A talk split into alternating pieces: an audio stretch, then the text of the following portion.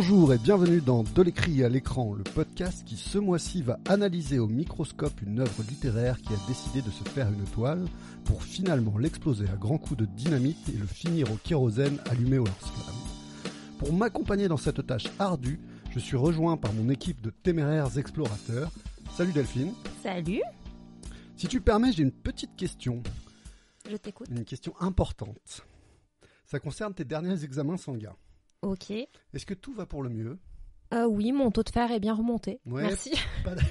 Pas d'abus de datura? Non. Plus simplement, es-tu bien sûr d'être toi-même?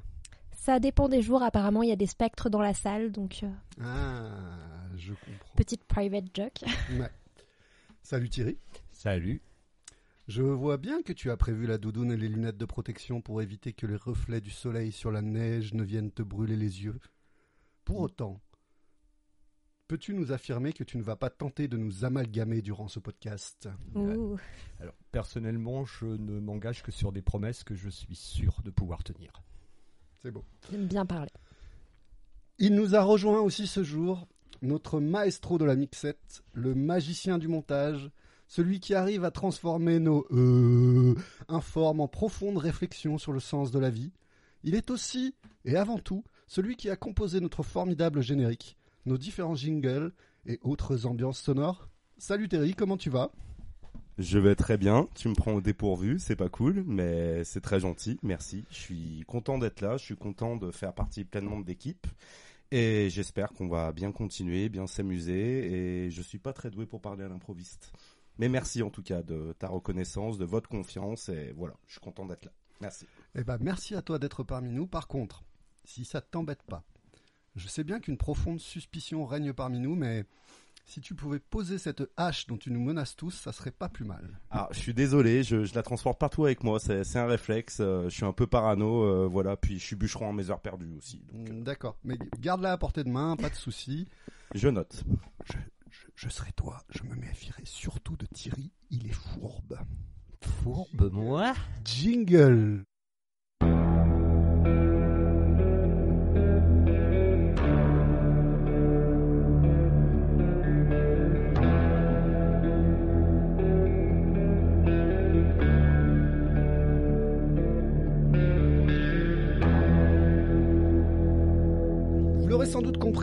mois-ci, nous allons nous atteler à une œuvre phare de la SF, La Chose, de John W. Campbell et de son adaptation au cinéma par John Carpenter. Thierry, c'est toi qui as choisi l'œuvre du mois. Pourquoi?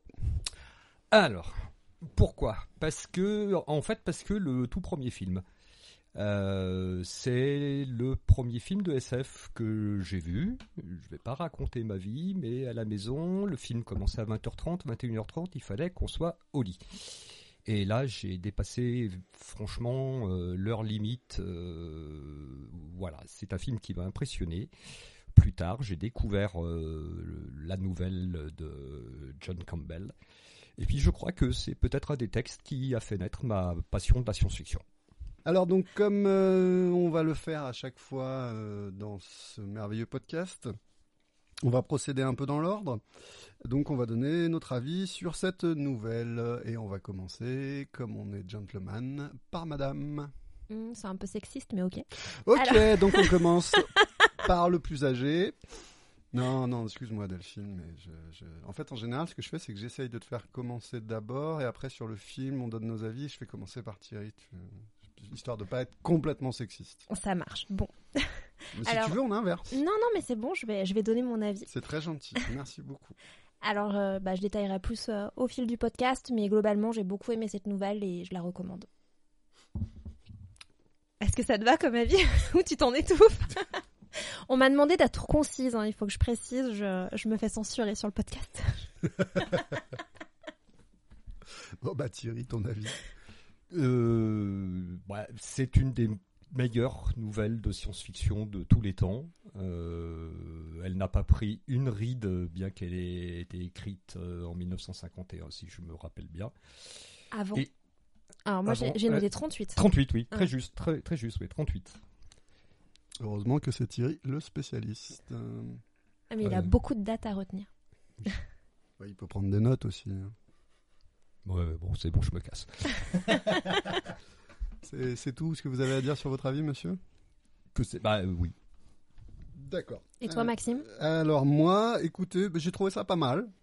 C'est sympa, c'est bien écrit. Euh, non, non, c'est une très bonne lecture, ça se lit euh, d'un coup d'un seul. C'est comme une bonne bière, quoi, ça se déguste. Bizarrement, c'est pas de la SF à papa, alors que c'est vraiment, euh, alors que c'est vraiment une période de SF à papa, quoi. Maintenant, bah, Thierry, euh, puisque on a fait les avis euh, courts mais brefs, hein, il paraît que c'est de ma faute puisque j'engueule les gens pour qu'ils fassent des avis courts mais brefs, tu vas nous faire un petit résumé. Euh, la nouvelle raconte euh, la découverte en Antarctique par un groupe de chercheurs d'un artefact extraterrestre à l'intérieur duquel il y a un corps.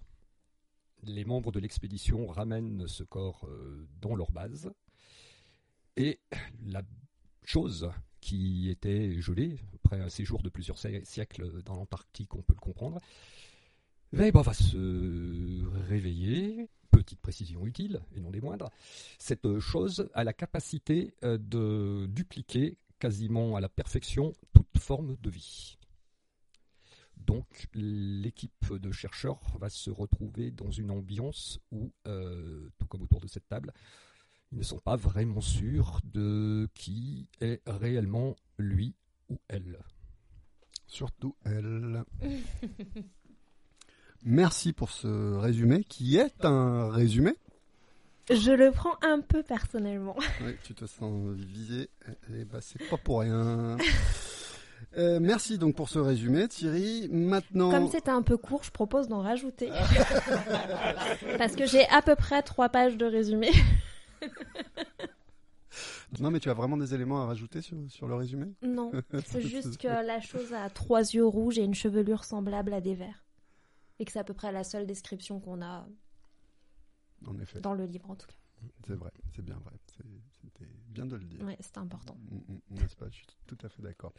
Euh, bon bah Thierry, on va encore revenir vers toi. hein. Est-ce que tu peux nous faire une petite présentation de l'auteur, de son œuvre et remettre un peu en contexte tout ça, s'il te plaît? Oui, je le peux. Alors, John William Campbell est né en 1910, et puis il est mort en 1971. Ça, à la limite, tout le monde s'en fout. Euh, Ben non, parce qu'en fait, il est mort super jeune. Super jeune, à Ouais. 61 ans, et de manière brutale. euh, D'accord, je savais pas comment, mais j'ai vu qu'il était mort jeune, alors que, euh, alors que je pense qu'il aurait pu apporter euh, un peu plus sa contribution encore. euh. Oui, Ouais. alors effectivement. Alors il, a, il est un petit peu à part des autres auteurs de, de SF de cette époque, euh, Monsieur Campbell. C'était un écrivain de space opéra euh, au début, et puis qui n'a pas eu vraiment beaucoup de chance parce que les nouvelles qu'il signait de son vrai nom n'ont pas rencontré un franc succès, alors que celles qu'il signait du pseudonyme de Don A. Stewart, euh, elle était vraiment euh, appréciée et plébiscitée par les lecteurs euh, de l'époque. Il faut dire qu'il se réservait le pseudonyme de Don Stewart pour ses histoires les plus ambitieuses. Sous, le, le- sous son vrai nom, il écrivait vraiment du, du- space opéra euh, de papa. La chose, euh, enfin, Who Goes There, euh, titre original, c'est vraiment. bah, il a suffi de celle-là pour que tout de suite on dise John W. Campbell, il est costaud. Et ça lui a un petit, l'a un petit peu desservi en tant qu'auteur, parce que là, on lui a, on, lui a proposé de diriger euh, des pulps. Donc les pulps, qu'est-ce que c'est? C'était les magazines euh, bon, marché euh, dans lesquels paraissait toute la production euh, SF fantastique, policière, américaine dans les années 30-40. Lui, il publiait dans Astounding Stories, mais en 1937, on lui a proposé de reprendre le poste de- d'éditeur de, la revue, ce qui a marqué quasiment la fin de sa période de- de- d'écrivain. Il est l'éditeur qui a quand même fait connaître Isaac Asimov, Robert Heinlein, Robert Silverberg, pour ne citer que ceux-là. Il avait la réputation d'être assez difficile dans ses choix. Euh, par contre, il a, il a fait un truc qui était vraiment super sympa. Il faut savoir que les pulps, à l'époque, les couvertures, les dessins de couverture de, de pulp, étaient achetés par l'éditeur longtemps à l'avance. Et voilà, euh, bah, elle servait d'illustration de couverture, mais il n'y avait vraiment pas de lien avec le contenu euh, de la, du pulp. Et euh, Campbell a été le premier à filer des illustrations achetées il y a des mois, voire des années, à des auteurs en leur disant Coco, tu vas m'écrire une nouvelle qui s'inspire de cette illustration. Donc voilà, euh, petit, petit commentaire sur Monsieur Campbell.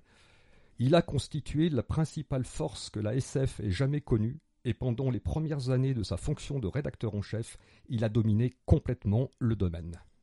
Voilà, ça c'est un témoignage de Isaac Asimov concernant John W. Campbell. Sympa, Isaac. Ouais, enfin ils sont brouillés un petit peu après. Oui, mais bon, après, c'est des choses qui arrivent. hein. Tout à fait. Mais du coup, il a connu le succès de son vivant, on est d'accord? Ah oui, oui, tout à fait. Oui, oui. Mais autant en tant que rédacteur en chef Mm. que. Enfin, plus en tant que rédacteur en chef Ouais, son que- nom était plus connu finalement dans le Voilà. milieu littéraire Voilà. que du grand public. Voilà. La, la chose, euh, enfin, Gosver, à l'origine, était une novella beaucoup plus longue Mm. qu'il a euh, décidé de raccourcir pour la publier. Il a, d'après la légende, parce que je n'ai pas eu le manuscrit original, il aurait quand même supprimé 60 pages. Mais la nouvelle longue, ils l'ont retrouvée il y a pas Oui, longtemps, ils c'est l'ont ça retrouvé il n'y a pas longtemps dans des conditions rocambolesques, en fait, dans un carton, euh, dans son grenier, euh, qu'il l'avait laissé là en disant je veux pas que ce soit publié. Mm. Quand Donc on on la lit, quand même publié. ouais, ouais, bah bon, quand on la lit, on se dit ouais, effectivement, quand même, la nouvelle est franchement plus efficace que le que la novella. ok. Donc c'est la preuve que c'était un bon éditeur. Il savait où est-ce qu'il fallait couper aussi, quoi. Bah, il se l'appliquait à lui-même. Ouais. Vous avez d'autres choses à ajouter? Non, je pense que la biographie, euh, enfin si, il y a plein d'autres petits détails sur la vie de John W. Campbell, mais bon, c'est Des détails croustillants. Oui, justement. Donc je. tu ne te permettras pas de les aborder. Un peu de pudeur. Moi, j'aimerais bien savoir. moi. Mais bah, C'est mon côté. euh, il m'a fait promettre de pas, de Ah, pas le dire. bon, bah, Si je te rappelle que Terry a dit au début qu'il y avait des spectres dans cette euh, pièce. D'accord. Oui, il faut- enfin, si tu écoutes tout ce que Terry dit. euh, Il est pas dans la merde. C'est surtout qu'il vient de reprendre sa hache. et qui- Excusez-moi. Terry pose cette hache, on t'a dit. Euh, juste pour finir, il a publié à peu près combien de. En, une idée, hein Alors, c'est question piège. Je vais faire appel à ma mémoire. Je dirais qu'il a fait publier entre 15 et 20 nouvelles. D'accord, donc c'est vraiment une œuvre qui est très très limitée Très, très, euh, très, à très- l'échelle surtout de, de- de- de- du bonhomme et Tout- tout à fait. l'époque. en 1955, quand euh, l'éditeur euh, Présence du futur a sorti Le ciel, le ciel est mort, Le ciel, le ciel est mort, le ciel est voilà, le ciel est mort. Euh, Il y avait vraiment, je crois qu'il y a six nouvelles dedans. Il y a vraiment le voilà ce qu'il faut retenir de, de l'œuvre de, de Campbell. Bon, merci pour cette présentation de son, de l'auteur de cette œuvre. Alors, avant qu'on passe au style littéraire, euh, je voudrais juste qu'on aborde très rapidement un, un- un petit détail. On, on s'est amusé en fait à comparer euh, les deux traductions. Euh, donc la traduction d'époque. On s'est juste amusé à le faire un peu avec le début, effectivement, et donc on a, comparé et les deux traductions et surtout avec, euh, avec le texte original. C'est vrai que la première traduction, je pense Thierry, tu seras d'accord avec moi, elle est, pour le coup, elle donne ce côté SF de papa, euh, alors qu'effectivement, quand on lit la dernière traduction, c'est c'est là où on trouve toute cette modernité avec euh, une écriture qui est même euh, crue en fait. Et, et c'est vrai que sur la sur la première traduction, donc dans l'édition de Noël, euh, donc euh, En présence du en futur. présence du futur, pardon. Euh, ouais, c'est beaucoup plus. euh, je trouve pas le mot. Et euh, du Corée Merci Delphine. Je t'en prie. C'est édulcoré et chewing-gumisé. Ouais. C'est très étiré.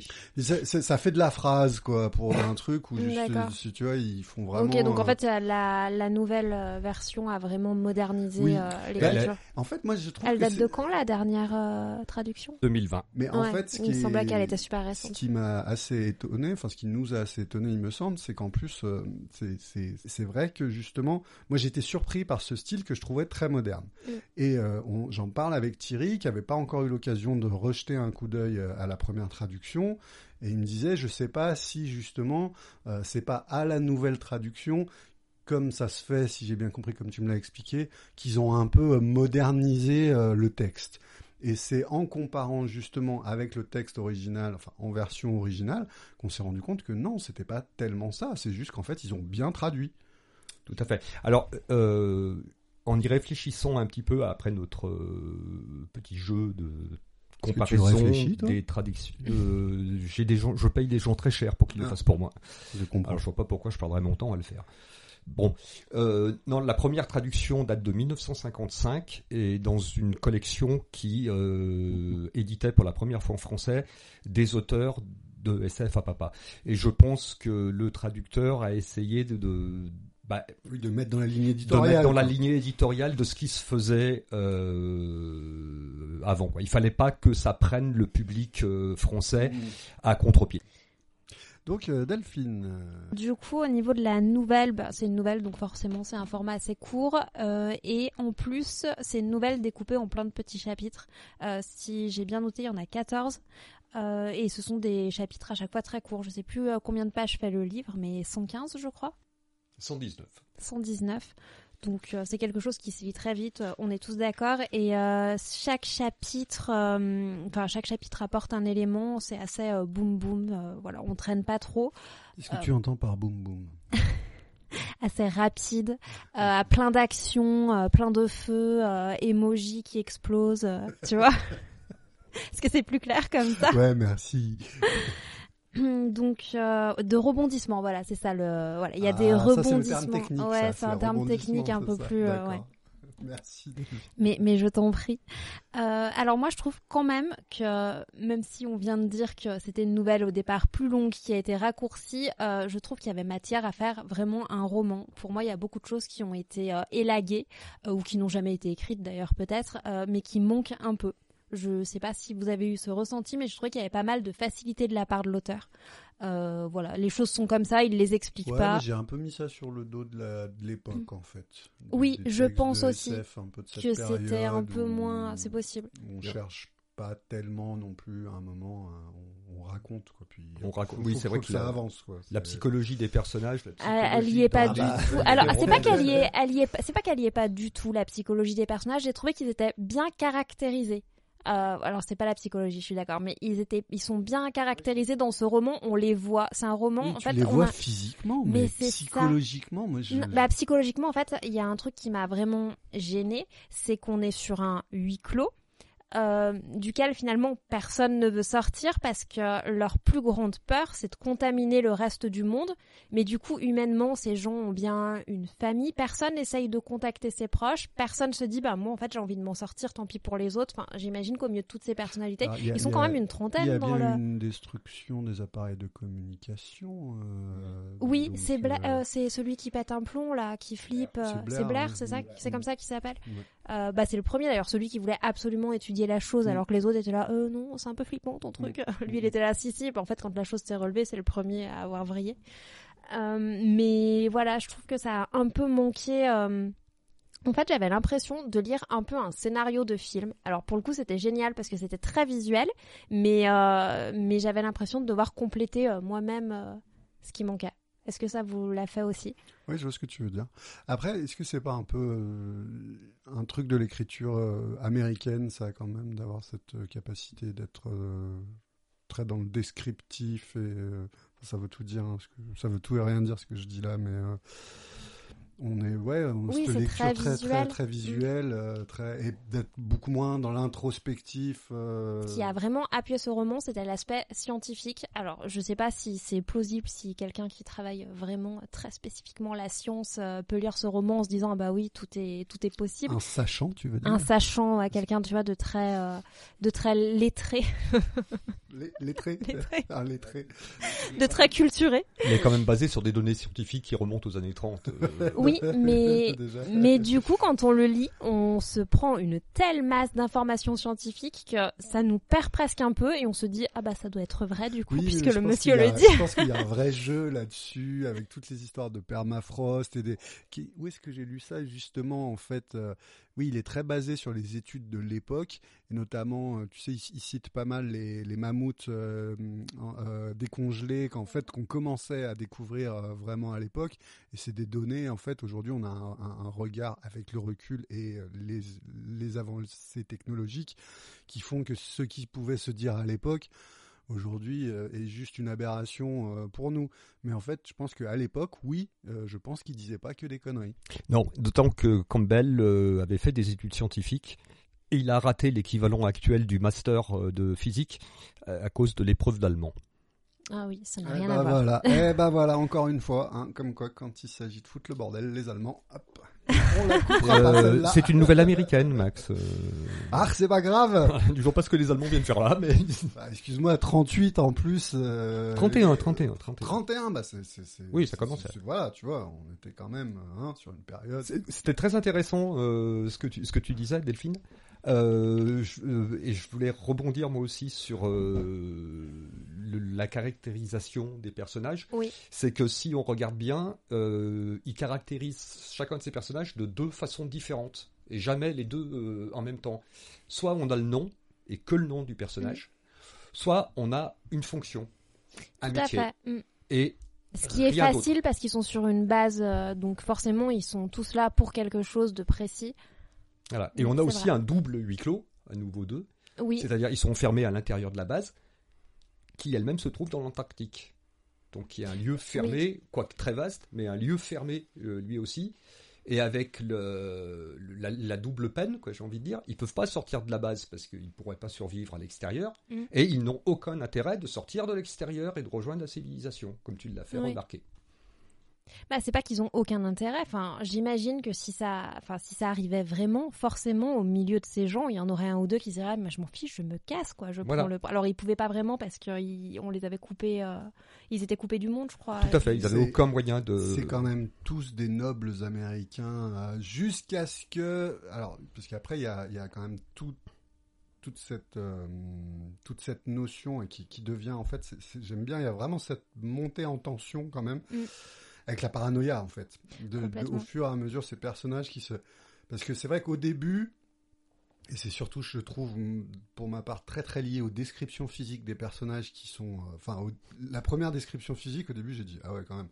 Puis quand j'ai vu qu'à chaque fois, c'était tous... euh, c'est tous Arnold Schwarzenegger, quoi. Ils ont des mains... euh, c'est, enfin, je, je disais à Thierry l'autre jour, je soupçonne une part d'homo-érotisme là-dedans. parce qu'ils- Ah parce qu'ils ont tous le torse ah, velu mais et des mains puissantes. tous- ouais, ouais, c'est tous des baraques.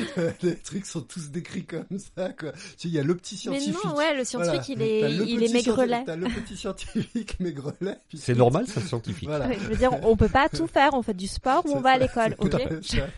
Et tous les autres, c'est des euh, et du coup, tu te dis euh, quand même, c'est c'est un peu curieux. Et, il insiste beaucoup là-dessus. Puis en fait, il y a vraiment, au fur et à mesure de la nouvelle, cette montée paranoïaque. Et, bah, c'est très intelligemment écrit, quoi, parce qu'on arrive au bout d'un moment, effectivement, on est rentré dans ce truc et on en oublie cette caractérisation physique de ces personnages qui était effectivement très très caricaturale. Et, on rentre dans effectivement dans effectivement une sorte de euh, une sorte de confusion euh, avec eux quoi. On, on est dans cette confusion euh, Mm. euh, paranoïaque. Et- Oui. Ah pardon, excuse-moi. Vas-y. Ok, juste pour dire ce- que ce, ce, ce parti pris de caractérisation permet, parce qu'ils sont quand même nombreux dans la base, et ça permet tout au long de la lecture au, au lecteur de s'y retrouver De parfaitement euh, qui est qui. Ah ouais, toi t'arrives à, à reconnaître entre le mec qui a des paluches euh, qui font la taille d'une tête et J'ai fait Non, abstraction si- de ce, si, de, ce détail, Max. J'ai fait abstraction de ce Ils détail. étaient quand même assez différents. Ah oui, oui, oui. Peut-être il y a, y un différent. roux et il y a un blond et il y a un brun, quoi. Mais ils sont tous balèzes. Mais par contre, humainement, et là où j'ai trouvé vraiment que ça pêchait, euh, c'est que euh, donc quand il y a la- l'espèce de monstre qui arrive congelé, ils sont tous là, ben non, on va pas le garder, sauf Blair qui est là, si si, on va l'étudier, c'est trop bien. Sauf que personne veut laisser ce truc la nuit sans surveillance, donc il y en a un qui est désigné pour le surveiller. Donc nous on commence à s'attacher à ce pauvre gars qui se retrouve à, à surveiller, on se dit bah lui va se faire bouffer dès les premières pages, tu vois. Et finalement non. Sauf que quand il commence à se rendre compte que euh, que cette espèce d'alien euh, peut prendre possession des gens, euh, etc. Et ben ils soupçonnent tous entre eux et le premier qui est soupçonné, ben c'est celui qui était censé le surveiller parce qu'il était le plus près. Donc euh, vraiment, je trouve qu'on ce personnage est très présent et euh, bon spoiler alerte, il meurt à la fin. Le gars, il meurt en une ligne. Alors que c'est un personnage auquel on s'était attaché, Attaché. on est d'accord. Ouais, ouais. Mhm. Oui, mais je- effectivement, encore une fois, je crois que c'est limite pas le propos. Enfin, après, le, le final est aussi très abrupt. hein. Ouais. On arrive sur un truc où je. je- on- on- Oui, il en avait marre lui-même de sa nouvelle, il s'est dit allez hop. Je- sais pas s'il en avait marre, mais encore une fois, je pense qu'on est quand même dans ce truc où effectivement on est dans une écriture. euh, on va de A, de A à B, de, ouais, de, je veux dire de A à B. Je sais pas si c'est la bonne. Madame euh, l'auteur. euh, De A à Z, meilleure- je sais pas. Ouais, de A à Z. Du début à la D'un fin. d'un point A à un point B, Ah, c'est ça que tu cherchais. Voilà, ouais. c'est ça, c'est ça, c'est ça. Et, euh, et voilà, et bon, on est quand même sur non par la grâce de Dieu qui de toute évidence entend bien, même ici, avec une demi-heure de marge, on a gardé notre monde et les planètes du système solaire en prime. Boum, voilà, c'est fini, le monde est sauvé, euh, alléluia, Ah, tout on va sait bien, pas quoi. vraiment si le monde est sauvé. Il y a pas un oiseau là qui Si, passe il y a un, il y a un l'albatros albatros. ou- euh, qui est présent dans le film aussi. Dans le film, il y a autre chose, mais euh, il n'y a pas besoin de l'albatros dans le film. Pour, Oui. euh, Mais, euh, mais quand même, voilà, derrière, il y a encore une interrogation et euh, il y a vraiment un non par la grâce de Dieu. euh, Oui, il faut, faut une happy end. Ouais. Donc, mes chers amis, avez-vous quelque chose à ajouter concernant le bouquin, la nouvelle Je pense vraiment que, que c'est à lire parce que c'est court, ça permet d'entrer éventuellement. Alors moi, je lis assez peu de science-fiction et ça permet quand même euh, d'entrer euh, dans la science-fiction et vraiment, euh, enfin, faut pas se laisser euh, euh, effrayer par le fait que ce soit une, œuvre plutôt ancienne parce qu'elle elle se lit, elle se lit vraiment très bien. Elle est racontée de manière très moderne. Bah, la même chose que Delphine, avec une petite précision peut-être. euh, bon, préférez la nouvelle traduction parue au Bélial. C'est la plus facile à trouver euh, déjà, mais si vous avez chez vous euh, Le ciel est mort, le recueil de nouvelles, disons que la traduction ne rend pas vraiment, vraiment honneur à, la prose de Campbell. Donc, privilégiez la nouvelle traduction.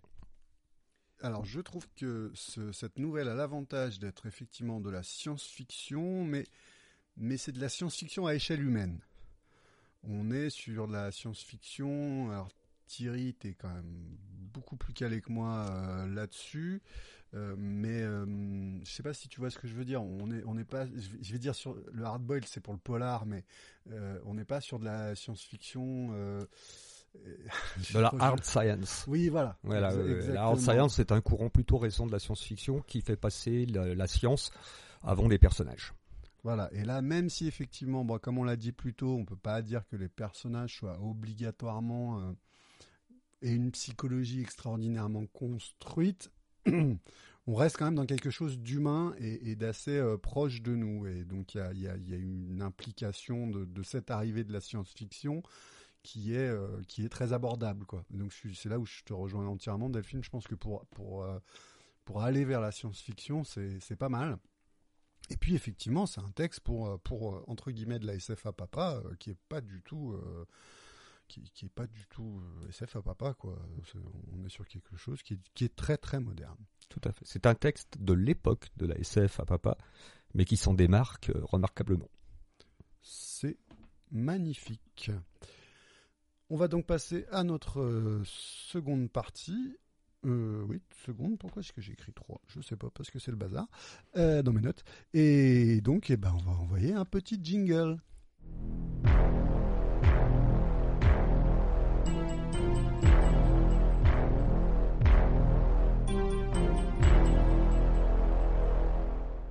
Maintenant qu'on a parlé du livre ou de la nouvelle, ou on s'en fiche de l'œuvre littéraire, comme on a tendance à dire dans notre magnifique podcast, nous allons aborder le sujet de son adaptation cinématographique. Thierry, peux-tu nous donner ton avis sur ce film? Alors, euh, sur la base de ma première vision du film, c'est quelque chose moi aussi qui m'avait euh, beaucoup marqué. Alors, euh, bah, parce que pour les rares apparitions de métamorphose de la bête, il n'y en a pas de la chose, pardon, il y en a pas beaucoup, beaucoup. euh, Il y en a plus que dans le livre. Il y en a plus que y dans le livre, il y en a tout à plus fait. que dans le livre, mais en fait, il y en a Mais- pas tant que ça, voilà. finalement, non. bien Voilà, Euh, autant dans la nouvelle on est dans de la SF horrifique, euh, autant dans le film on n'est pas dans, dans, dans le film d'horreur quoi. C'est pas le but de Carpenter. Il me semble de montrer des, des, des images chocs de transformation. De... Ah, je suis pas alors- d'accord.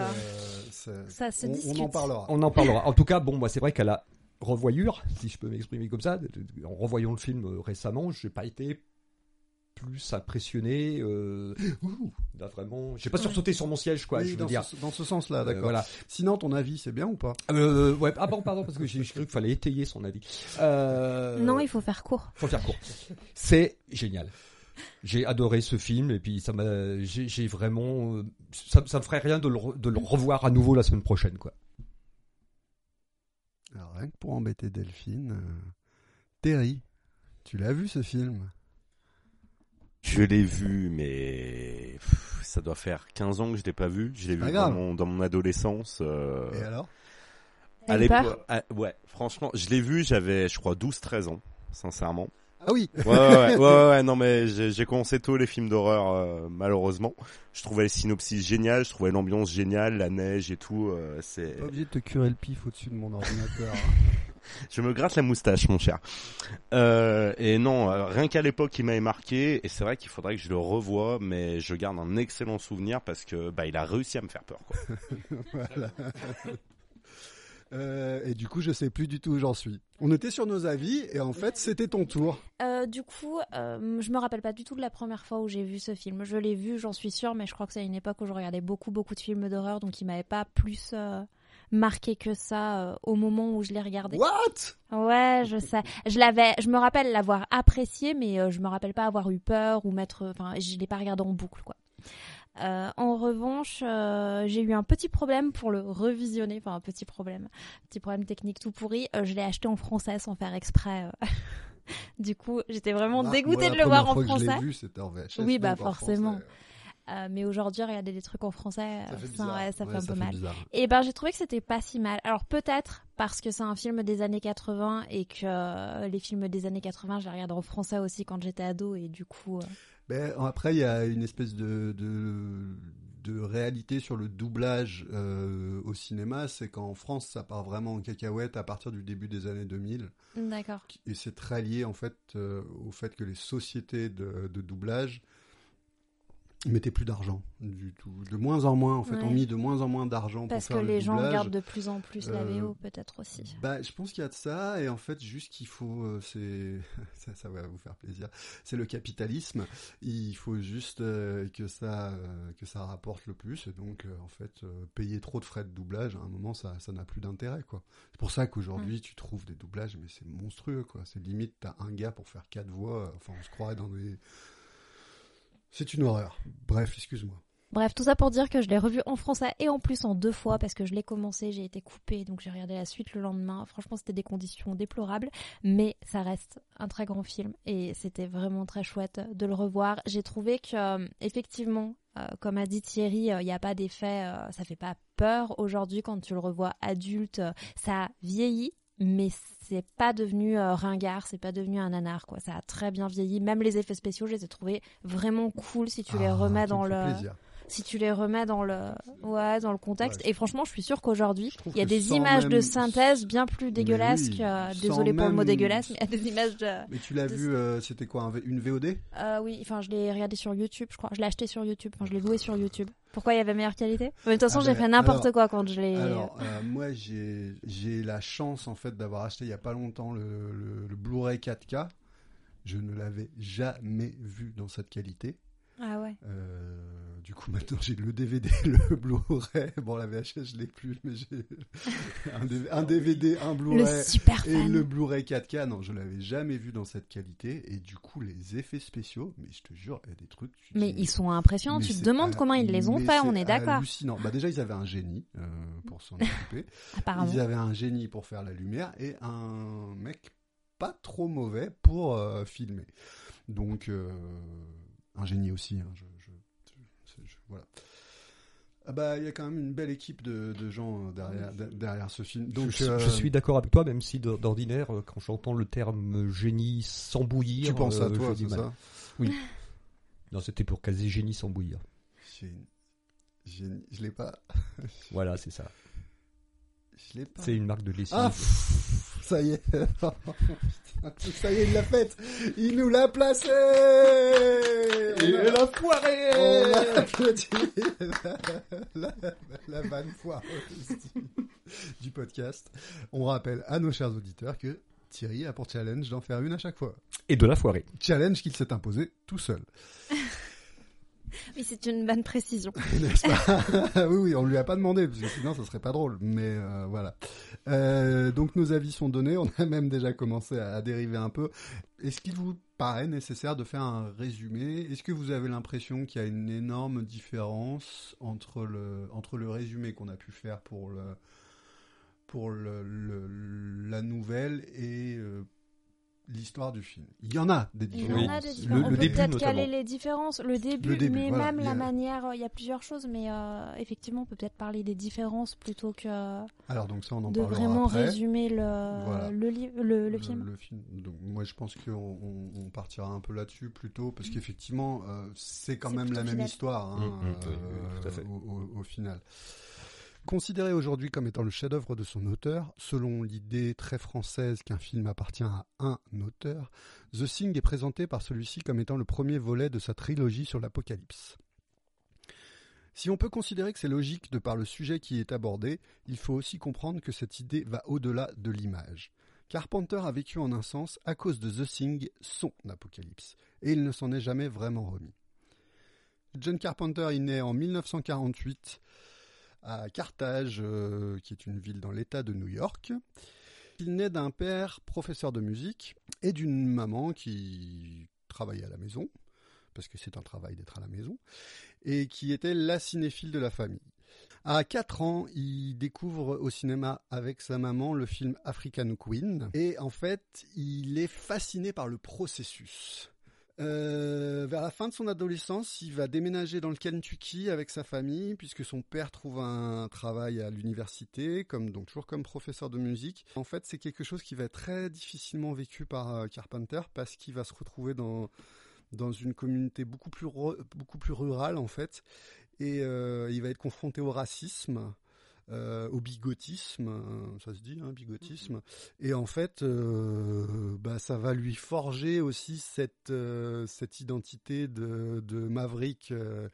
de Hollywood parce que en fait il déteste ça quoi c'est un truc il est il est complètement c'est un homme qui est assez anticonformiste et assez jeune et le conformisme du Kentucky ça lui correspond pas du tout il rejoint l'USC donc l'uni- l'université de Californie du Sud euh, après euh, avoir eu euh, l'équivalent de son bac en France donc pour faire des études de cinéma en 1970, il fait son premier, il fait un film d'études qui s'appelle The Resurrection of Bronco Billy.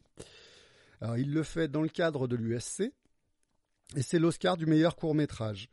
Euh, donc, il n'est pas réalisateur sur ce film, mais en gros, il est quasiment sur tous les autres postes. En 73, je crois, ou 72, il obtient son diplôme. Non, 73, il obtient son diplôme. Et en 74, il réutilise le film d'études qu'il a fait euh, pour obtenir son diplôme, qui est Dark Star.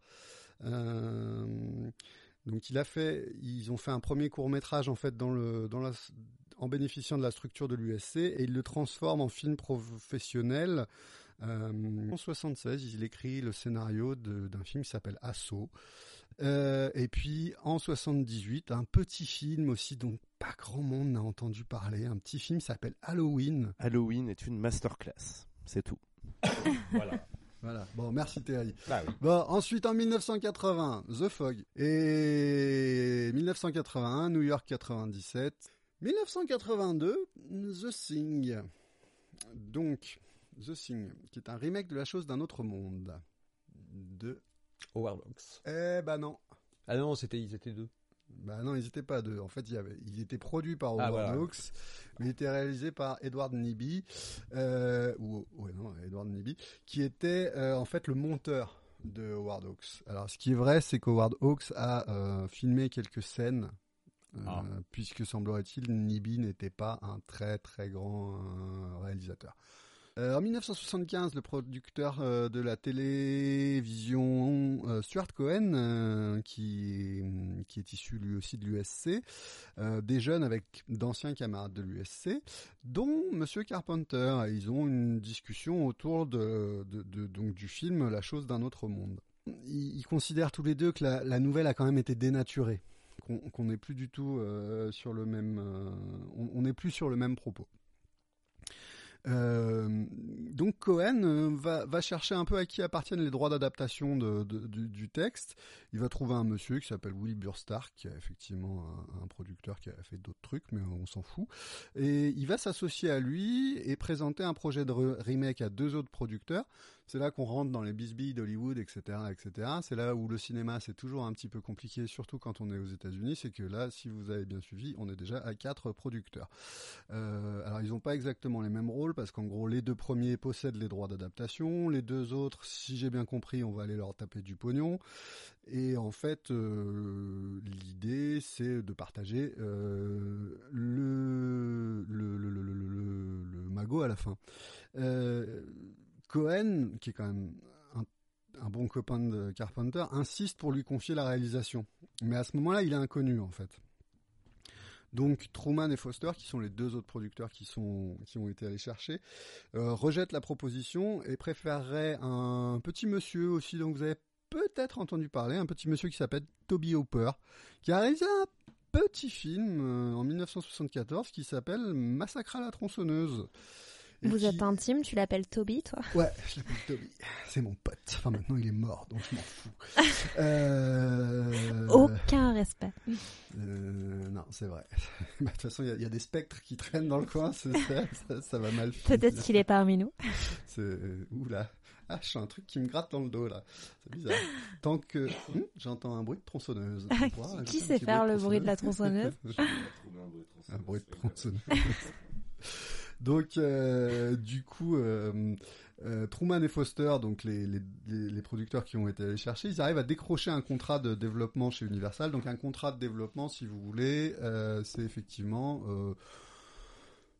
ça existe ça dans les bouquins, non? En gros, on vous paye à travailler pour créer un projet on vous donne un euh, an, oui, euh, on vous existe, paye un petit peu, on euh, vous file un peu de thunes et pendant ce temps-là, vous développez un script, vous développez, euh, vous développez un projet. Donc pour le cinéma, ça va être au-delà du script, ça va être effectivement des visuels, ça va être tout un tas de choses, quoi.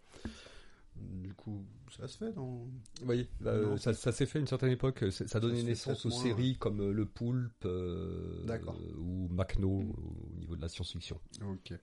Euh, et donc, euh, effectivement, ils obtiennent ce, contrat de développement chez Universal, mais euh, le, Larry Cohen, Stuart Cohen, oui, parce qu'il y a aussi un Larry Cohen, c'est un autre, qui est frustré. En fait, je pense qu'il est juste pas content parce que c'est pas son copain qui, bosse dessus, puis peut-être aussi parce que le, script de Hooper et Henkel est pas bon. En fait, re, rejette leurs idées et même deux révisions qui, qui font derrière de ce script. La donne change vraiment en 1979. Parce qu'en 1979, il y a encore un petit truc qui sort sur les écrans au cinéma dont je pense que vous avez absolument pas entendu parler parce que vous êtes un culte. Je ne parle pas à vous, chers spectateurs. Enfin, cher audio spectateur, auditeur. cher, cher, cher auditeur, euh, bim, euh, mais je parle à, à, aux trois personnes autour de moi. Donc, ce petit film s'appelle Alien, ah. réalisé par Monsieur Ridley Scott. Et il euh, y a ça, plus effectivement le fait que euh, le film dont on a parlé avant, Halloween, a donné la chance, puisqu'effectivement euh, Carpenter a fait un film pour très peu cher, avec une rentabilité de fou. Donc à partir de là, les studios, qui sont pas cons, se disent Ah, mais peut-être que ce petit gars, il arriverait à faire, un, à faire quelque chose avec ce projet. À ce moment-là, Carpenter, il est engagé sur d'autres projets en l'occurrence Fogg et New York 97. Mais du coup, Cohen en profite pour aller faire réviser le script par Bill Lancaster. Donc Bill Lancaster, c'est le fils de... Burt. Joli euh, donc euh, Burt Lancaster, non, Bill Lancaster arrive et en Blur fait... Lancaster. Blur Lancaster. C'est ça. Blur Lancaster. Bill Lancaster arrive et en fait Bill Lancaster il il est pas con ce garçon. C'est que il s'attache en fait justement à à la paranoïa qui est présente dans le dans la nouvelle d'origine. Il, veut vraiment resserrer son intrigue euh, sur sur ce concept là quoi qui effectivement on en a parlé euh, dans la nouvelle c'est quelque chose qui est très important c'est la la paranoïa tout simplement. Et donc du coup il va éliminer euh, les 37 protagonistes du, du film d'origine pour en garder que 12. C'est aussi lui qui est à l'origine de la poursuite d'ouverture, dont on parlera quand on parlera des différences, si on en parle, et qui aussi pense à la nécessité d'apporter une confrontation finale.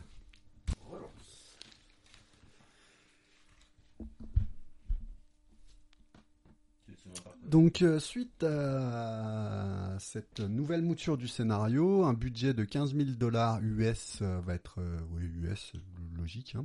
ça pourrait être des dollars canadiens, va être libéré par les studios Universal pour la mise en branle.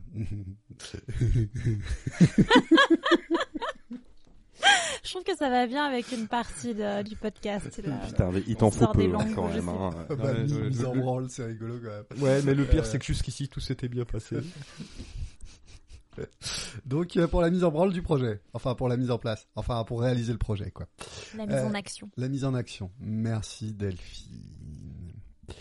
Un monsieur du nom de Rob Bottin va être engagé pour les effets spéciaux et c'est là où je pense qu'on va commencer à dialoguer un peu tous ensemble. Euh, donc Rob Bottin, alors je pourrais vous faire un peu un historique sur Rob Bottin, mais je pense qu'on a déjà bien avancé sur le sur, pas mal de détails techniques, donc on va juste parler ensemble euh, vite fait et dire qu'est-ce que qu'est-ce qu'on pense de ces effets spéciaux. Donc, euh, alors, fait spécifiquement les créatures, la créature, et les effets euh, qui sont liés à, celle-ci. Donc, euh, qu'est-ce que vous en avez pensé vous aujourd'hui, euh, sachant que c'est un film qui est, on le rappelle, sorti en 82, donc il y a presque 40, bah, il y a 41 ans maintenant. Moi, à la revoyure, comme on l'a dit tout à l'heure, je, je, trouve que ça n'a pas bougé, quoi. C'est un truc quand même assez extraordinaire. Bon, il me Oui, regarde avec oui, des oui. yeux de Non, non, mais oui, pardon. J'ai cru que t'avais pas fini ton Non, monologue. Euh, ah, un petit rire de Delphine, on n'en avait pas eu assez. Alors qu'elle a un rire si joli, si cristallin, qui sonne aussi bien. Comme c'est méchant. Non, Ah. c'est sincère. Ah, en j'ai cru que tu te de euh, moi. Mais non, avec Terry, on s'est plusieurs fois fait la réflexion quand Oui, c'est vrai que dans le montage, on s'est dit, mais, mais il est mignon ce rire. Oui, oui, ça va partout, bien, oui, ça. ouais. Oh bah super. Ça change de nos rires lourdeaux, J'ai euh. un rire de sorcière, donc euh, ça me fait plaisir. vraiment, vraiment, ça me fait plaisir. Merci. Bon, ben voilà. prends. Ça Je c'est fait, ça c'est fait. Donc oui, les effets spéciaux ont vraiment très bien vieilli. C'est très agréable. Enfin, ça, ça arrache pas du tout la rétine. C'est très agréable à regarder, euh, même en 2023. Ouais, pareil, euh, impressionnant, Lovecraftien par moment, même. Mm. euh, Tout à fait. Tout à fait. Mm. Et puis, ben, c'est vrai je me suis pas posé la question. Je me suis à aucun moment en les voyant, je me suis dit ah ouais, c'est quand même des trucs euh, qui ont été faits il y a 40 ans, quoi. Euh, non, ça, on dirait que ça vient de sortir de la boîte, quoi. Alors moi, ça va me permettre d'aborder avec vous, mais on va essayer de faire ça rapidement aussi. Euh, je voudrais parler à nos chers auditeurs euh, du, du- la première fois que nous avons, enfin que personnellement j'ai rencontré Delphine. Euh, C'était donc chez Thierry pour une dédicace de ton bouquin. C'est vrai. Et on avait fait euh, ensemble, enfin toi et une artiste, euh, pas plasticienne, bref, on avait fait une petite conférence sur le, le fantastique, euh, la science-fiction, la littérature, etc. Et il y avait une jeune fille présente dans le public, Une très jeune fille. une Ouais. jeune fille présente dans le public qui nous avait parlé euh, bah, en fait, du fait que elle, en gros, rien ne l'impressionnait et, et, et qui- elle avait un rapport aux effets spéciaux et, à ces choses-là qui était, euh, qui assez, assez pertinent. Un peu énervant hein, pour ma part, mais euh, en fait, je, pense qu'effectivement, il y, a un- regard sur l'évolution des effets spéciaux qui est, très, qui est très très compliqué sans doute pour, pour les générations qui sont nées avec, euh, avec les effets spéciaux visuels, euh, euh, donc ce qu'on appelle les visual effects, on va dire faits par ordinateur, les VFX et pas les SPFX, Special Effect- Effects. Donc il y a une grosse différence entre le, le physique et le, ce qui est fait par l'ordinateur. Et en fait, moi vraiment, je suis quand même toujours surpris par le fait que sur The Thing, on est vraiment sur des choses qui, c'est vraiment du physique. Mais dans un sens, je trouve que ces, ces petits défauts, euh, c'est aussi ce qui fait la, la saveur du truc, quoi. C'est aussi ce qui, ce qui rajoute de la magie. Je sais pas ce que vous en pensez, euh, vous. Bah oui, c'est ce qui s'appelle bien vieillir en fait. On voit qu'il y a ce côté un peu euh, vintage, mais, euh, mais c'est super agréable à regarder. Et en, en ce sens, euh, il respecte le, la tonalité de, de la nouvelle, où comme le, tu le faisais remarquer en introduction, la, la, la chose est très peu décrite. Mm. Bon, là, on la voit, on, on la voit bien, mais ça tourne pas euh, tout le temps autour de waouh, on va faire des bons sons de- d'effets spéciaux et on va en mettre toutes les 15 minutes. euh, Il y a juste ce qu'il faut quand il faut. Oui, et je pense que c'est ça aussi qui, qui fait que le film peut perdurer, c'est qu'on n'est pas du tout sur une surenchère.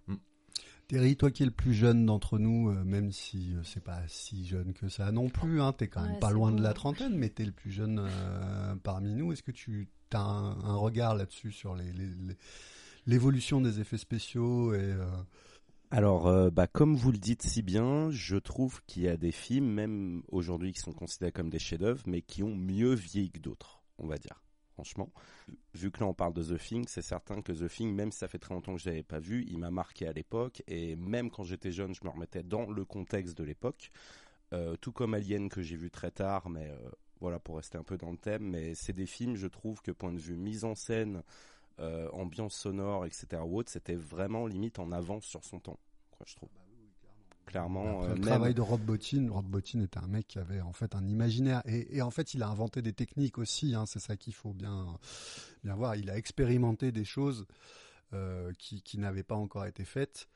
euh, tout en reprenant des techniques euh, des anciens. Je crois qu'à l'époque, il- je crois qu'il avait même pas 25 ans. C'était un, c'était un gamin. Euh, et c'était un acharné. Faut voir que euh, Rob Bottin, quand il est sorti du tournage de The Thing, euh, en fait, pendant deux mois, je crois, il bouffait que des barres chocolatées et, et il buvait du coca. Et il bossait, il bossait, il bossait. À la fin du tournage, il a fini à l'hôpital. m'étonnes. Euh, Sa prise de sang à lui, elle devait pas être très bonne. non, non. Et alors, Rob Bottin, je vous invite à regarder euh, sur, euh, sur Internet. bah, vous tapez son nom et vous, vous cherchez une, une, voilà, une photo de sa tête. C'est juste, le mec, il a l'air trop sympa. Je voudrais trop boire une bière avec ce type. Quoi. Il a l'air trop cool. Il, il a une dégaine, euh, c'est c'est génial. Et, et il a l'air super cool. Voilà, c'est tout. Rob Bottin, je te connais pas, mais t'as l'air trop cool. Euh, Petite dédicace. voilà, spé- spécial dédicace à Rob Bottin. Euh, alors ça, on va passer parce que ça c'est du temps. Si un petit, un petit, un petit truc quand même sur les décors du film. Je sais pas ce que vous en avez pensé. Euh, qui ont été conçus par un monsieur qui s'appelle John Lloyd, qui est venu proposer en fait euh, son aide euh, sur le sur le projet, euh, parce qu'il a lu le script, il a vu que ça se travaillait dans les studios Universal. John Lloyd, c'est pas un mec qui a eu une carrière extraordinaire, mais mais qui en l'occurrence a fait sur The Thing, je pense, des décors qui sont très Après, le décor est assez euh, minimaliste Oui.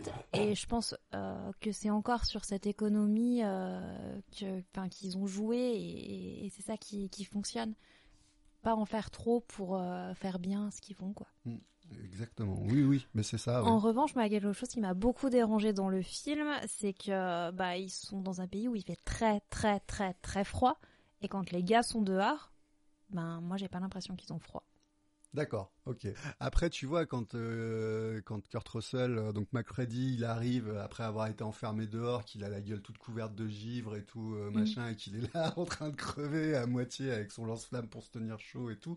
Je trouve que moi, je trouve que ça rend Ouais. assez bien, quoi.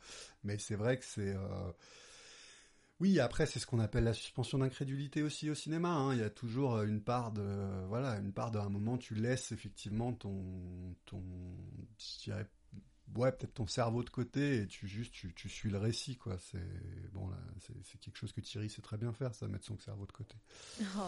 Où je l'ai mis? Je crois que tu l'as laissé en haut. Alors avez-vous remarqué qu'il n'y a que des hommes dans ce film? Oh oui, mais dans le livre aussi.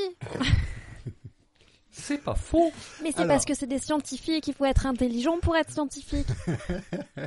Alors, Carpenter l'a expliqué en ce sens que, euh, en fait, ça permettait d'éviter euh, toute, ce- toute histoire, euh, tout- toute la possibilité d'un récit parallèle qui serait un récit amoureux ou quelque chose comme ça. Parce que les hommes entre eux, ça peut pas tomber amoureux. Alors, il y a ça. Non, mais c'est- là où, en fait, je, je- dans un sens, il y a effectivement la question de la, de la remise en contexte. Euh, C'est-à-dire que à l'époque, on ne se posait pas la question. Mais d'ailleurs, aujourd'hui, on a même encore du mal.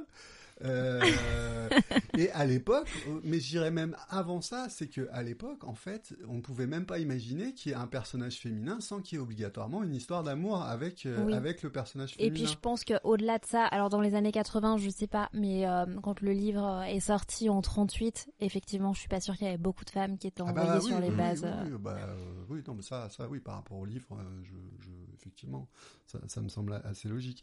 Et moi, alors moi personnellement, j'y vois aussi euh, un côté euh, que je trouve pas inintéressant, euh, parce qu'en fait, on est, pour moi, il y a une espèce d'allégorie là-dessus, parce qu'en fait, on, on- il y a une espèce d'allégorie là-dedans, c'est qu'en fait, on est dans un territoire dit stérile et qu'on est entouré d'hommes Mm. et qu'en fait, voilà, il y a, il y a quelque chose, il y a quelque chose effectivement. La chose, elle s'auto-reproduit. Oui. Et en fait, euh, on est entouré que d'hommes seuls. Et moi, j'ai toujours vu ce, donc ce qu'on appelle all male cast comme ayant un sens par rapport à ça.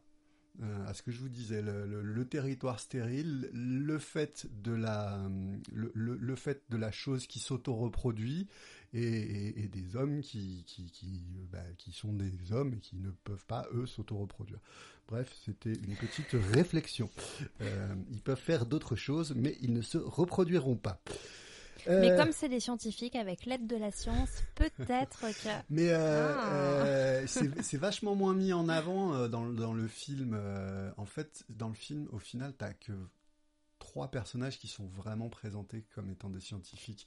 Après, t'as deux pilotes d'hélico, un maître cuistot, chien, ouais. Mm. euh, Cuistot. deux cuistots. Euh, les trucs sont le chef de la station, euh, chargé un peu de la loi, etc. On est quand même vachement moins sur ce truc euh, de- de- d'expédition scientifique. On a même des questions. On peut même se poser, je trouve, la question des fois. hein, quant Mais que font-ils que font-ils dans la neige là, quand Une vois, des vacances au ski qui ont Ouais. mal tourné. Quand tu vois Macready au début qui est en train de picoler. Mais c'est ça. son- En fait, ils font que boire Ah en bah ouais. plus. Ils boivent, ils fument des herbes de Provence en se matant des vieilles VHS de, de Géopardy euh, en, en boucle. Il y a un truc qui est très très rigolo quoi. Une espèce de garçonnière perdue au fin fond. Au fond de l'Antarctique. Ouais, ouais. De temps en temps, ils doivent croiser un ours blanc, on sait pas ce qui se passe et on veut pas savoir. Bon, bref, Euh, je vais juste parler un peu et vous demander votre point de vue sur euh, sur la mise en scène en fait, mais je pense que vous l'avez déjà donné, ne serait-ce que par rapport au fait que euh, on s'emmerde pas quoi. Ah. On est Non. on est sur des scènes où en fait ça tout coule, tout roule et il y a du pour rythme. le coup, et- ça ressemble au livre en fait, où ça Ouais. s'enchaîne et il n'y a pas vraiment de temps mort. C'est vrai. Euh, Il y a, euh, il y a, il y a des et notamment lui, Carpenter, il citait quand même que le, en fait, il avait en plus cette difficulté de devoir expliquer au public le processus de, de vie et de reproduction de la chose. Et ça, c'est des choses qui, pareil, sont expliquées dans ces longues scènes de dialogue avec des avec des plans plus ou moins sur chaque personnage, avec des plans sur plusieurs personnages à la fois. Et, en fait, c'est très très étonnant. Quoi. Encore une fois, on s'ennuie pas et on comprend. Je trouve que là, pour le coup, il y a une différence avec le livre où on est pas mal dans du verbiage euh, euh, scientifique. Oui. Bah moi, je comprends pas toujours ce qu'il a écrit dans le bouquin. Ah non, mais moi aussi, dans le livre, d'ailleurs, je l'avais noté, euh, c'est tellement scientifique. Donc, en même temps, ça apporte une forme de crédibilité, parce que comme on comprend Oui. pas, on se dit, bah, ça doit être vachement intelligent, ce qu'il dit. Mais, mais c'est vrai que ça nous perd un peu, et dans le film, euh, ils l'ont, ils- enfin, c'est, c'est moins Bah, chiant, en en fait, fait. c'est c'est hyper, c'est hyper resserré, Mm. c'est hyper simplifié, Oui. et en fait, on. Et puis, pareil, je pense qu'à un moment, de, de la même manière qu'avec la créature, en fait, il fait juste ce qu'il faut. Ouais. Oui. Il y a quand même quelques petits, euh, ce que ce qu'on appelle les cheap tricks. Hein, un petit chien sauteur, je sais pas si vous vous souvenez, un petit truc pour faire sursauter, où là on est vraiment sur du cinéma encore 80s, euh, une petite scène de chien sauteur, une petite silhouette qui passe dans le champ, euh, Ouais. il y a ces petits trucs aussi qui sont là. Alors c'est vrai qu'aujourd'hui ça peut sembler un peu vieillot et tout, mais en fait c'est pareil, c'est des petites césures qui mettent du rythme. On est dans des choses, faut que j'arrête de faire ça, non? Ça te fait chier hein? Non, euh, non, on Hein, n'entend hein? pas trop. Non, c'est bon. ça va. ouais, ouais, ouais. Là, là, tu peux Là, on l'entend. Là. Et en fait, ça peut paraître, euh, ça peut paraître un peu kitschou, mais en fait au milieu d'une réalisation euh, qui est très sobre, qui va être faite souvent de mouvements de caméra qui sont presque imperceptibles, l'accompagnement du chien dans les couloirs, des choses comme ça. euh, c'est voilà. Et en fait, de temps en temps, il met ces petites, euh, ces, ces brusques montées, euh, effectivement un peu old school, mais euh, mais qui, qui qui fonctionnent très bien. Je reviens pas sur l'éclairage de Dinken Day, si ce n'est que, oh, je reviens pas, mais je peux pas m'en empêcher, je reviens. Euh, donc Dinken Day, c'est quelqu'un qui fait la lumière de The Thing, qui en est à sa quatrième collaboration avec euh, avec euh, quatrième ou troisième, troisième ou quatrième collaboration avec John Carpenter. Juste pour venir vous dire, c'est le monsieur qui fera la lumière de Jurassic Park de Retour vers le futur, de Roger Rabbit, et je vous en cite pas d'autres, parce que j'ai noté que cela. Euh, je vais passer juste là-dessus. Ouais, parler aussi quand même... Oh, putain, j'ai trop de choses à dire en fait. Euh, tac, tac. Non, allez, on va juste finir là-dessus. Parce que euh, on finit sur deux choses. Euh, je voudrais aborder, euh, entre guillemets, ce que je vais appeler le caractère sérieux de ce film et ce qui a fait, euh, ce qui lui a porté préjudice. C'est un film qui, en fait, n'a pas d'ironie. C'est un film qui est très noir. Il y a quasiment, bah, il y a pas de blague. Ouais, Il n'y a pas d'espoir. Il n'y a pas d'espoir. Les personnages ne parlent pas comme des héros de cinéma. On est- Il y a la, cette paranoïa, cette angoisse, ce machin. C'est des, c'est des êtres humains, des vrais. Et un truc qui est très intelligent, qu'on perçoit pas obligatoirement. Par exemple, en fait, dans le film, il y a seuls les responsables du groupe qui tuent un être humain non infecté. Au tout début du film, c'est le chef de la station, Hugh Callaghan, qui va tuer l'un des Norvégiens, dont on saura plus tard qu'il était non infecté. Et il y a Macready qui va tuer Clark, le maître chien, dont on apprend aussi qu'il est non infecté. Et c'est à chaque fois quand ils sont dans des positions Dominante. de, de, de responsables, De de responsable. responsables du responsable. groupe. Parce qu'en fait, il y a, il y a un vrai jeu à chaque fois de, de prendre la responsabilité du groupe. Et, et à chaque fois qu'ils sont en, en position de responsable, ça les amène à commettre euh, des choses un peu Irréparables. C'est pareil, pour moi, ça a du sens. Il y a quelque Oui. chose derrière ça. La dernière chose qui est beaucoup euh, qui est ressortie euh, par les gens qui avaient un peu de un peu de jugeote à l'époque, c'est que et que Carpenter euh, n'avait pas à, à citer plus tard, c'est qu'en fait il avait fait un vrai parallèle avec le SIDA, puisqu'on est en plein dans les idées, on est en plein dans les années. SIDA. Et euh, le principe du test sanguin, le sida qu'on appelait encore à l'époque le cancer des gays. Euh, et, euh, et en fait, voilà, il y a, il y a, c'est pareil, il y a quelque chose avec ça, quoi. Il y a, y a, il y a- il y a des, il y a quand même quelques critiques qui ont eu l'intelligence de, de percevoir ça euh, dans ce film. De, de, de voir qu'il avait ou pas la fameuse paranoïa euh, qui, qui Mm. ressort parce qu'en Et fait la peur d'être contaminé, on ne sait pas comment. Exactement, Mm. exactement. Et en fait, Carpenter, il parle énormément de son époque à travers ce film. On est dans les années Reagan. Reagan, il a été élu un- euh, deux ans avant, et en fait, euh, il y a un vrai, euh, il y a un vrai parallèle avec ça. Et c'est pas pour rien que le film, il va se ramasser une volée de bois vert. Ouh, c'est joli cette expression. une volée de bois vert. Il y a des critiques qui vont le traiter de, per- de pornographe. Il va avoir le Razzie Awards 1980 1983. Euh, vous savez ce que c'est les Razzie Awards? Ah, c'est les, euh, les faux Ouais, Césars, quoi. ouais, Enfin, les ouais, trucs, les, le les film trucs le les plus plus mauvais, euh, euh, machin. Pour la pire musique de film, quoi.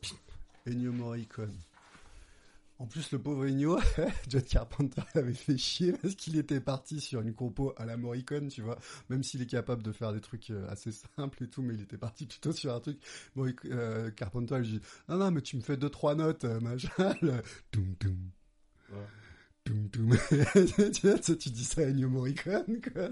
Faut en avoir quand même. Tu vas apprendre. Donc, euh, on va faire notre petit point box-office pour finir. euh, pour ce... Ah, ouais. Ouais, on va faire notre petit point box-office, hein, dont on a l'habitude. Et je vais commencer ce petit point box-office par faire un petit erratum sur notre premier épisode, puisque je vous avais dit que notre, dans notre premier épisode, que sur le box-office France de 1982, le premier film euh, en France était effectivement L'As des As. Mais en fait, j'avais pas regardé un site qui donnait des bonnes infos. Et en fait, j'avais que les films français. Euh, donc en fait, L'As des As se situe en deuxième. Parce qu'en fait, le premier en 1982, qui sait Buffing. ah, bah, Je viens de dire que le film s'était pris une volée de bois vert, t'écoutes pas toi hein Aux États-Unis. Alien alors? Non, 79. 79 Alien. Euh. Téléphone, maison. Oh, E.T. Eh oui, et c'est Un pour ça autre que film d'extraterrestre, voilà, c'est on dingue. pas le même genre Ah, d'extraterrestre. non, il est gentil. Et voilà. Et Ah, en fait, ça, on ne euh, sait pas, c'est que la version officielle. C'est vrai, ouais, ouais, Et ouais. avec C'est vrai qu'il traîne beaucoup avec des enfants. Oui, aussi, ouais. Et quand même, c'est des. Vous avez dit pornographie Non, mais c'est euh, en fait c'est c'est pareil. Je vous parlais de l'époque et de, de l'ère Reagan, etc. Et en fait, on était vraiment sur cette espèce de. Bah voilà, l'Amérique ne voulait plus de méchants extraterrestres. Euh, L'Amérique et le monde, Oui. hein, on, on était. euh, Oui, mais en même temps, c'est dur parce que c'est des, euh, enfin, ces acteurs là, enfin, quand je dis acteurs euh, au sens large, donc euh, John Carpenter, euh, ils ont grandi pendant la guerre Oui, froide. bien sûr. Donc euh, ouais, cette histoire d'invasion, cette oui. paranoïa de Ah, l'invasion, euh, c'est dans leur, euh, enfin, tu vois, dans leur sang c'est quoi. dans leur exactement. Et Dans la SF littéraire, euh, au tout début, les, les envahisseurs venaient de Mars, la planète rouge. Ah, et oui. Non, mais Ah bah oui. ouais. Ah bah oui. On sait ce que ça veut dire. ça Donc effectivement, euh, The Thing, 500 en France, 562 478 entrées. C'est moins que le choc, les amis. Non. Ah mais si. Mais en Ah, fait, mais il y avait pas en- en Alain fait- Delon. En fait, moi j'ai, en fait, j'ai regardé les, donc là, là, je suis allé enfin prendre une bonne, une bonne source. je vous la cite, c'est Sens Critique. Après, donc Haïti. Bon, il y a l'As des As dont on a déjà parlé. En sixième, il y a la Boom quand même. La Boom, il fait quand même la Boom 2, pardon. Il fait quand même 4 millions 71 000 euh, euh, blablabla entrées. En sixième position, donc. En huitième position, comme quoi les Français ont un petit peu de goût, on a Mad Max 2. 3 625 481 entrées. Année difficile, hein, il faut bien voir aussi, parce qu'on avait quand même aussi qui sortait Pink Floyd The Wall, Blade Runner, ah bah oui. un four aussi, un Blade Runner, hein, Mm, ça, oui, ça- ça- ça. Conan le Barbare? Moi, je pensais que c'était sorti qu'à la télé. Ça. Il aurait dû. Conan le Barbare? Oh putain. Euh, bah, je sais pas si je vais continuer ce podcast avec ces gens, moi. bon, un très très très très très très très grand film, Le Choc, avec Alain Delon, Une beauté. n'est-ce pas Ah, ouais. Alain Delon, je veux dire. Ah, Alain Delon jeune. Euh, Est-ce qu'on se fait une petite conclusion, les amis? Moi, je veux bien ajouter quelque chose sur euh, l'introduction, parce que du coup, on n'a pas vraiment Ouais. parlé des différences entre le livre et le film, donc je la fais rapide. Euh, mais dans le livre, ils trouvent en fait la chose gelée qui ramène chez eux. Dans le film, euh, c'est euh, des Norvégiens dans un hélicoptère qui poursuivent un chien. Euh, pour l'abattre en fait et quand il arrive euh, quand ils arrivent sur la base des Américains euh, les Américains pensent juste que c'est deux Norvégiens qui parlent norvégien, euh, sont complètement, euh, complètement fous. Bref, ils se tirent dessus. euh, voilà, Ils ça commence à l'américaine. Voilà. Et en fait, euh, c'est le chien qui est déjà contaminé parce que la chose a été récupérée par les Norvégiens. Alors, euh, j'ai trouvé que c'était une intro euh, vraiment géniale pour le film pour deux raisons. Euh, la première, c'est que justement, ça permettait de pas avoir le visuel de la chose qui aurait peut-être euh, très mal vieilli pour le coup et fait quelque chose de kitsch hein, avec ses trois yeux rouges et ses cheveux euh, comme des vers blancs là. Euh, et en plus, il y a ce côté invasion dont on parlait. Le mal vient de l'extérieur. Le mal vient, le mal vient de l'étranger, de la langue qu'on ne comprend pas. Et finalement, ben non en fait, le mal vient d'encore plus loin. Et voilà, j'ai trouvé que c'était euh, que c'était une très belle euh, Elle est mise en. forte, hein, cette. Ah ouais, j'aurais- moi, j'aurais pas dit mieux. Donc voilà, je voulais ajouter euh, ça sur euh, sur cette introduction que j'ai que j'ai trouvé vraiment très chouette. Thierry? Euh, bah, que dire après ça Ouais, Euh, non, elle, elle nous. Elle Non, nous- mais elle bravo, Et si le elle a référence à Alien aussi. bah, Qui est sympa quand il y a le il y a Oui. le ventre qui explose, c'est c'est clairement une référence à Alien. Non? Alors, Je pense pas, je le vois pas comme ça personnellement. je pense Ah que c'est plus euh, non là c'est un doppel d'un doppel euh, machin là. euh, dopp- Doppelganger Ouais. La, la, la bête, elle va vraiment, la chose euh, va vraiment, Oui, elle fait un double. elle va rester elle-même, mais elle va reproduire euh, Ok. à Oui, je suis d'accord, mais il y euh, avait ce côté visuel oui, qui aussi, m'a vraiment rappelé la scène d'Alien que j'ai Ouais, vu beaucoup trop tôt d'ailleurs. Alors, euh, pour le coup, euh, je dirais ce qui est rigolo, mais je vois ce que tu veux dire, et en même temps, je dirais que dans Alien, ce qui est marrant, c'est que c'est quelque chose qui sort Ouais. du corps, alors Là, que là, en Oui, fait, là, le il y a corps une espèce et de c'est le mec qui se retrouve avec les bras dedans Ouais. pour se les Mm. faire arracher, et c'est, on est sur, euh, mais oui, oui, après, il y a cet imaginaire Ouais, de tout à toute fait. ouais. façon du, Ouais. J'ai du trouvé que visuellement, se- tu vois, il y avait un petit, mais peut-être Ouais, pas. ouais, hein. ouais, ouais, ouais, ouais. Après, euh, et sur, bah, c'est, non, et si je commence à partir là-dessus, on est mort. bon, on va passer à la suite et on va envoyer un petit jingle.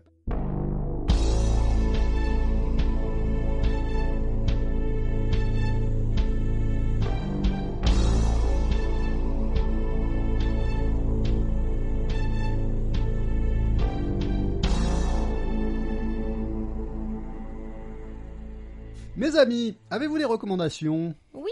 Delphine, honneur, euh, bah, oh, honneur aux dames. Oh, merci. bah, du coup, j'ai deux recommandations. Désolée, je sais, il en faut qu'une, mais je vais les faire très vite. Ça pas- va Je t'en voudrais pas parce que j'ai une double recommandation. Ah, aussi. bon, ça va. Euh, la première, Oui, c'est un. La première, c'est un YouTuber. euh, alors, je le connais assez peu, mais je suis tombée plusieurs fois sur lui. Euh, son pseudonyme, c'est D'étoiles et des poils. Et il parle euh, de cinéma, mais il parle aussi de jeux vidéo pour ceux que ça intéresse. Donc, moi, c'est surtout sur le, sur le cinéma euh, que, que je l'ai repéré. Et euh, il a notamment fait une longue vidéo de presque une heure sur The Thing. Donc, euh, je, je, vous, je vous la conseille si vous ne l'avez pas déjà vu. Et sinon, je voulais con- vous conseiller un livre que j'ai lu euh, bah, il y a pas longtemps, là, il y a 15 jours. C'est le cas Victor Sommer de Vincent Delarue aux éditions L'Archipel. Euh, c'est vraiment génial. C'est l'histoire d'un type qui voit son psy. C'est un peu bizarre. On sent qu'il est sous l'emprise de sa mère. Et c'est vraiment... Ça me rappelle quelque chose. eh ben, moi, je lui ai écrit, j'ai écrit à Vincent euh, Delarue, donc à l'auteur, après avoir lu son livre, en lui disant, j'ai vraiment eu l'impression de lire Norman Bates raconter. Ah non, moi Par Amélie Nothomb. Euh, psy, influence de sa mère. euh. Ah, tu pensais à mon roman Bah. Non, non, là pour le coup, vraiment, c'est euh, c'est plus, euh, ouais, c'est plus euh, bah, ce que je viens de citer, et c'est vraiment un très très chouette livre. Et au moment où vous écouterez ce podcast, le deuxième roman, bah, je, ouais, je dirais août-septembre, euh, le deuxième podcast, euh, le deuxième podcast, n'importe quoi, le deuxième roman de Vincent Delarue sera sorti, et c'est l'épiromane, toujours chez l'Archipel. Ok. Thierry. Bah, on va rester chez, l'archipel Ah, je me demande qui tu vas citer. parce que oui là sur la recommandation de Delphine, euh, je vous recommande. euh, Attends, tu fais une recommandation d'une recommandation? Delphine m'a Ah, recommandé euh, de lire une auteure, Christelle Duchamp. C'est ça hein Je me Oui. trompe pas. Et j'ai été vraiment euh, bluffé par euh, chacun de ses bouquins. J'en ai eu trois sur les quatre qu'elle a publiés actuellement. Mais vraiment une mention très très spéciale pour Le sang des Belasco. C'est mon préféré Ah, aussi. il est Ouais. superbe. c'est vraiment un livre hors norme. Inratable. Et puisque tout le monde en est à deux recommandations, et ben lisez le dernier, Olivier Bard Cabusson. Euh, c'est un roman qui parle de cinéma.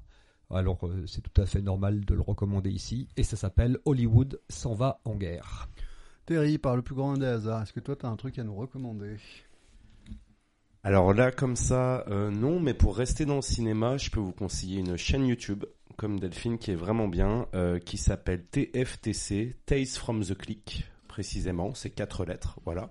Mais je recommande fortement, c'est un grand passionné de cinéma qui parle autant de, de films, de réalisateurs, d'acteurs, et voilà. C'est vraiment très très bien aussi. Merci Thierry.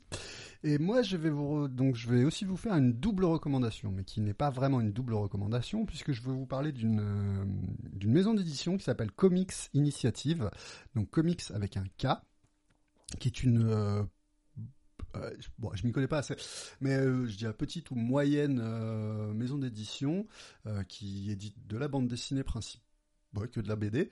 Ils font vraiment des très belles choses et euh, grâce à eux, j'ai découvert un, comics américain euh, underground euh, qui s'appelle Love and Rockets des frères Hernandez.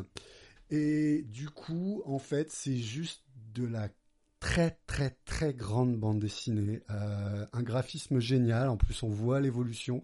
Donc, c'est des mecs qui ont, commencé dans les années 80, qui continuent de raconter les histoires des personnages, de ces mêmes personnages. Donc, on vieillit avec eux, on grandit avec eux, on les voit évoluer. On voit les parents euh, partir, on voit les enfants mûrir, et c'est des histoires qui sont d'une humanité, c'est formidable. Donc voilà, je vous recommande vraiment Love and Rockets des frères Hernandez. À l'heure où je vous parle, euh, il y a effectivement un troisième euh, appel à bah, comment on appelle ça merde? Euh, Financement participatif. un troisième financement participatif pour les tomes euh, 5-6 qui est en cours, mais de toute façon, à l'heure où on publiera, euh, ça sera fini. Mais vous pouvez quand même trouver tous les autres tomes chez Comics Initiative sur leur site et plein d'autres choses. Sur ce, dans le prochain épisode, qu'est-ce qu'on se tape déjà? Euh, C'est ton choix, donc ah, tu devrais t'en rappeler. Une histoire d'écrevisse qui Ouais, chante. On est super chaud, chaud, chaud, chaud, chaud, puisqu'on va faire euh, là où chantent les écrevisses. Je, je- je- les amis, je m'excuse d'avance, mais en même temps, je sais pas. hein, Ça se Non, trouve, si ça ça se trouve, ça va être Ouais, bien. ça- Parce qu'en vrai, aucun de nous, de nous quatre connaît. Tu connais, toi, Terry? Non, non, Voilà. en vrai, aucun de nous. J'ai jamais entendu une écrevisse chanter. euh, Bah, aucun écoute, de nous connaît. tu donc vas si ça se découvrir, trouve, euh, si ça se trouve, La ça- description de son chant.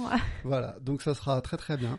On vous remercie de partager le podcast en fait, parce que bah, du coup pour le faire écouter à un maximum de gens, pour qu'on existe et pour qu'on continue de- d'exister. Euh, parce que bon, on aime bien faire ça entre nous, hein, mais si c'est juste pour le faire entre nous, euh, c'est moins sympa. Euh, On peut le faire au bar, du coup, sans, Ouais, voilà. Sinon, micro. en fait, non, non, mais partagez parce que parce qu'en fait, nous, on fait ça pour partager, pour pour, pour vous partager nos passions, notre plaisir et, et tout ça. Et en fait, c'est, bah, on espère que ça vous plaît et, et du coup, voilà, bah, partagez parce qu'en fait, c'est comme ça qu'on pourra continuer d'avancer. On vous remercie dans tous les cas de nous avoir écoutés. On vous remercie euh, bah, de, nous écouter, de nous avoir écoutés, de nous faire écouter. Mes amis, euh, je vous remercie d'être là une fois de plus avec moi. Terry, je te remercie beaucoup de t'être joint à nous. euh, C'était bienvenue. très chouette, Terry. Ah, merci à vous. Désolé, je suis pas autant passionné et cultivé que vous, mais c'est un vrai Oh. plaisir Parce qu'on est très Euh, intelligent, tu sais, c'est difficile d'être à notre niveau. tu veux dire qu'il est très con ou... Elle a pas tort. Ah, voilà, voilà, voilà. Non, non, Terry, c'était un vrai bonheur. Pour moi aussi. Euh, merci pour tout ton travail. Oui, merci. Parce que, ce- parce que, parce que, parce que voilà. Vous êtes trop gentil. Euh, bah merci encore. Et euh, pour tout, passer une, c'est quoi ma formule déjà Alors, C'était quoi? C'est passer une très bonne journée, une bonne soirée ou tout simplement une très bonne fin de journée? Ouais, du coup c'était merdique parce que je disais deux fois journée. euh, Tu peux dire bonne nuit donc aussi. en fait, euh, eh ben écoutez, euh, Passez une très bonne journée. passez une très bonne journée, une très bonne nuit, une très bonne soirée. Bye bye. Bye.